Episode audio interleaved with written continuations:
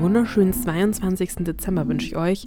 Wir haben schon einen Großteil der Adventszeit hinter uns und ich glaube, wir können die einen mit Freude, mit Entspannung, aber ich glaube, die meisten mit sehr viel Stress auf die Adventszeit zurückblicken. Und ich würde euch gerne heute einen Text vorlesen, den mal jemand geschrieben hat. Und der geht so.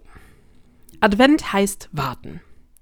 Nein, die Wahrheit ist, dass der Advent nur laut und schrill ist. Ich glaube nicht, dass ich in, dieser, dass ich in diesen Wochen zur Ruhe kommen kann, dass ich den Weg nach innen finde, dass ich mich ausrichten kann auf das, was kommt. Es ist doch so, dass die Zeit rast. Ich weigere mich zu glauben, dass etwas Größeres in meine Welt hineinscheint, dass ich mit anderen Augen sehen kann. Es ist doch klar, Gott fehlt. Ich kann unmöglich glauben, nichts wird sich verändern. Es wäre gelogen, würde ich sagen, Gott kommt auf die Erde. Und ich glaube, so geht es ganz vielen anderen Menschen auch, wie diesem Schreiber von diesem Text hier.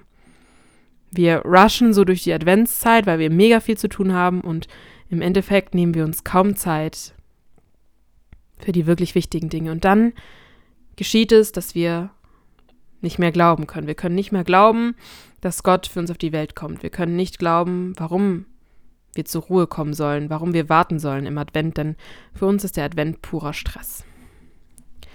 Das Coole ist, wenn man diesen Text einfach komplett mal andersrum liest, kommt folgender Text raus.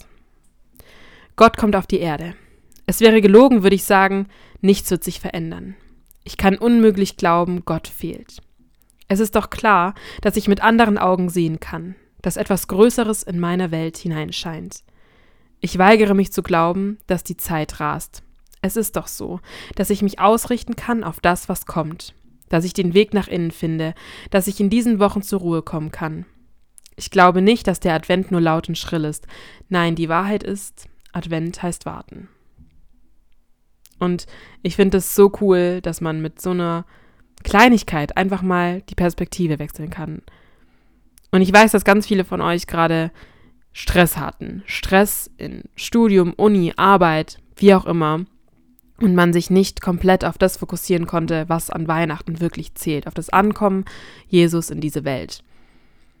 Und vielleicht schafft ihr es heute mal, diesen Perspektivwechsel einzunehmen.